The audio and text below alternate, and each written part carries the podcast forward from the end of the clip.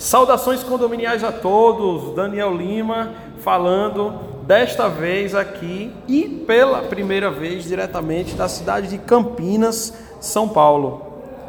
Estamos aqui no workshop de Direito Condominial com vários especialistas do segmento, um grande público de síndicos e de demais interessados no assunto, a convite da Academia Nacional do Síndico, ao qual nós gostaríamos de abrir aqui essa entrevista agradecendo por esse convite especial. E o entrevistado de hoje é o senhor Paulo Campana, que é diretor da Sindprestem, da RMC, que é a região metropolitana de Campinas. Ele também é diretor no segmento condominial da Abicamp e proprietário do grupo Servicamp. Inicialmente, senhor Paulo Campana, gostaria de dar uma saudação antes de entrarmos nos assuntos. Então, saudações condominiais iniciais para todo os, o nosso público aqui de seguidores e ouvintes do Palco Condominial. Daniel, é uma grande alegria estar falando com você nessa noite, nesse evento que está marcando né, a nossa cidade com relação a essa área condominial. E também nesse trabalho que você tem feito no Pacto Condominial, que eu acho que é algo muito bacana, algo que interage com os síndicos e pessoas ligadas a essa área. Muito bom, muito bom. Então o tema de hoje é terceirização. Deu para vocês perceberem pelo perfil do senhor Paulo. Então nós vamos entrar no primeiro assunto. O primeiro assunto é uma pergunta muito especial. Eu tenho certeza que ele responde bastante, mas que para o papo condominial é a primeira vez e tenho certeza que vai ser de bastante é, audiência. Essa resposta aqui é um tema muito recorrente. Senhor Paulo Campana, quais os cuidados o síndico ele deve ter ao contratar uma empresa de terceirização? Qual é a sua recomendação?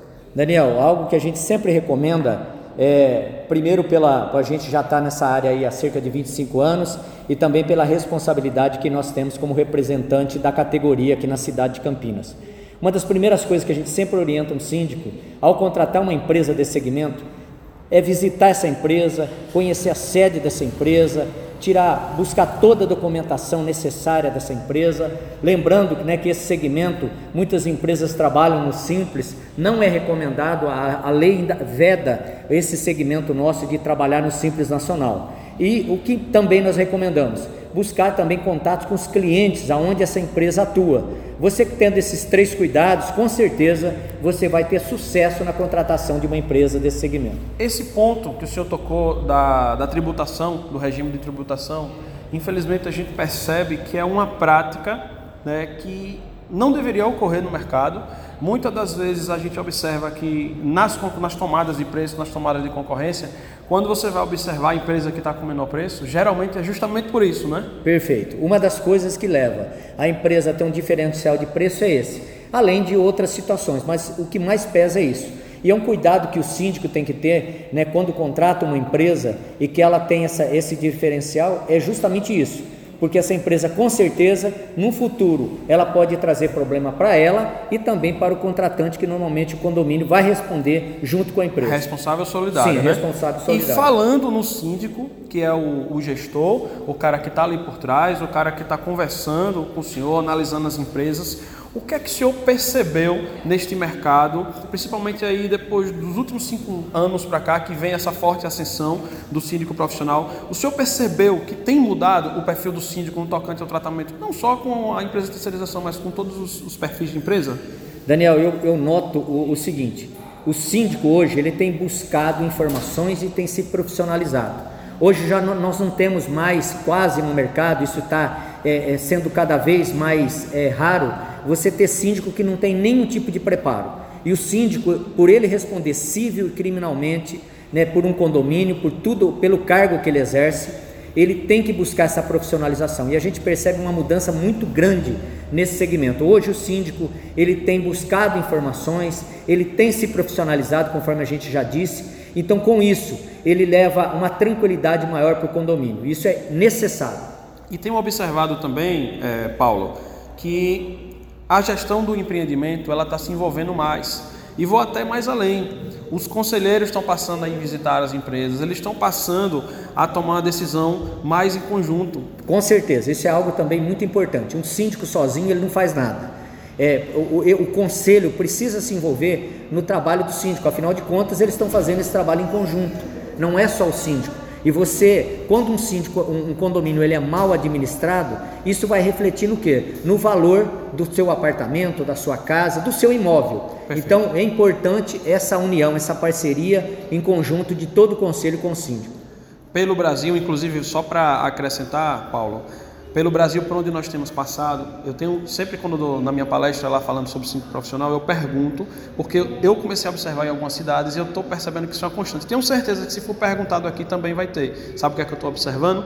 Pessoas que não é nem o síndico, nem o subsíndico e nem os conselheiros, mas é um morador que tem vontade de entrar na gestão do empreendimento. Correto. Eles estão começando a vir Sim. nos eventos condominiais. É. Isso está chamando muito a minha é, atenção. Isso é uma necessidade também, eu considero, porque é, é, a partir do momento que você vai morar num condomínio, você tem que saber o, o, como que é a administração desse condomínio. Você não pode, não pode ficar alheio a tudo isso. Perfeito. Porque afinal de contas reflete, como a gente disse anteriormente. Perfeito, perfeito. E passando para mais um ponto crucial para a gente chegar aí na parte final aí da entrevista, né? Eu gostaria de saber do senhor, que o senhor falasse um pouco como que foi é, essa transição com essas novas regras né, da CLT e no tocante à questão da terceirização, como que foi essa adaptação aí, como é que o mercado se moldou, como tem sido para as empresas de terceirização com essas novas regras? Olha, é, de, quando houve a mudança, a aprovação da lei da terceirização, é, é, isso é uma luta muito grande do segmento e hoje só veio né, a consolidar ainda mais esse segmento que já está há anos no Brasil, esse segmento tem crescido e as empresas também. Hoje elas têm se profissionalizado e o trabalho da terceirização, do modo geral, não só na área de condomínio, mas na área de indústrias também, tem se tornado um trabalho de especialização. Isso tem contribuído muito. As empresas têm buscado também um profissionalismo cada dia maior e a gente vê uma mudança muito grande, uma mudança de conscientização, porque afinal de contas a lei também ela veio beneficiar que existia uma dúvida, olha, isso é atividade fim, isso não é? Não, hoje com a mudança da lei pode se terceirizar praticamente tudo. Isso é muito bom, isso contribuiu bastante. As empresas têm, têm buscado se profissionalizar, conforme a gente disse, e aquelas empresas que não atuavam dessa maneira têm deixado de existir no mercado. Sim. É, nós, do Papo Condominiário, somos fortes defensores da, da terceirização.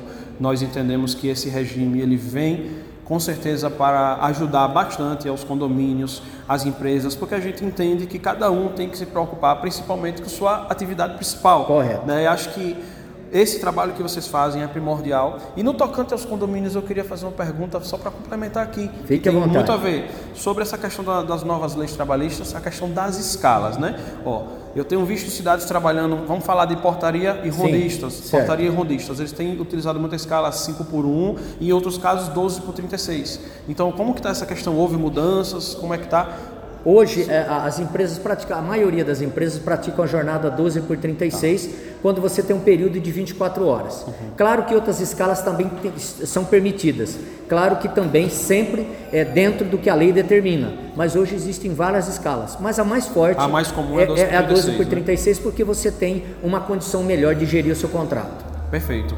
E para finalizar, eu já disse que ia finalizar, mas eu não consigo, que essa entrevista está muito boa, os assuntos realmente fluindo muito bem. Tem uma outra vantagem da terceirização que eu queria que o senhor me falasse para a gente finalizar, a questão do paper use. Né? A gente conhece muito essa expressão de paper user, a pessoa às vezes precisa. Ah, tem condomínio que não, não tem colaborador terceirizado, mas às vezes numa falta, numa urgência, ele vai lá na empresa, empresa, me manda aí, ele contrata por um dia, por dois, por cinco, né? Isso é muito interessante para os condomínios e para as empresas também, né? É, hoje, hoje tem é, é, é, outra área que tem crescido muito no nosso segmento, não era tão comum, mas isso também é, as empresas terceirizadas podem oferecer perfeitamente. Perfeito. Então, saudações condominiais a todos. Eu me despeço aqui dos nossos ouvintes, diretamente aqui de Campinas, estado de São Paulo, no Workshop de Direito Condominial. Até a próxima. Saudações condominiais.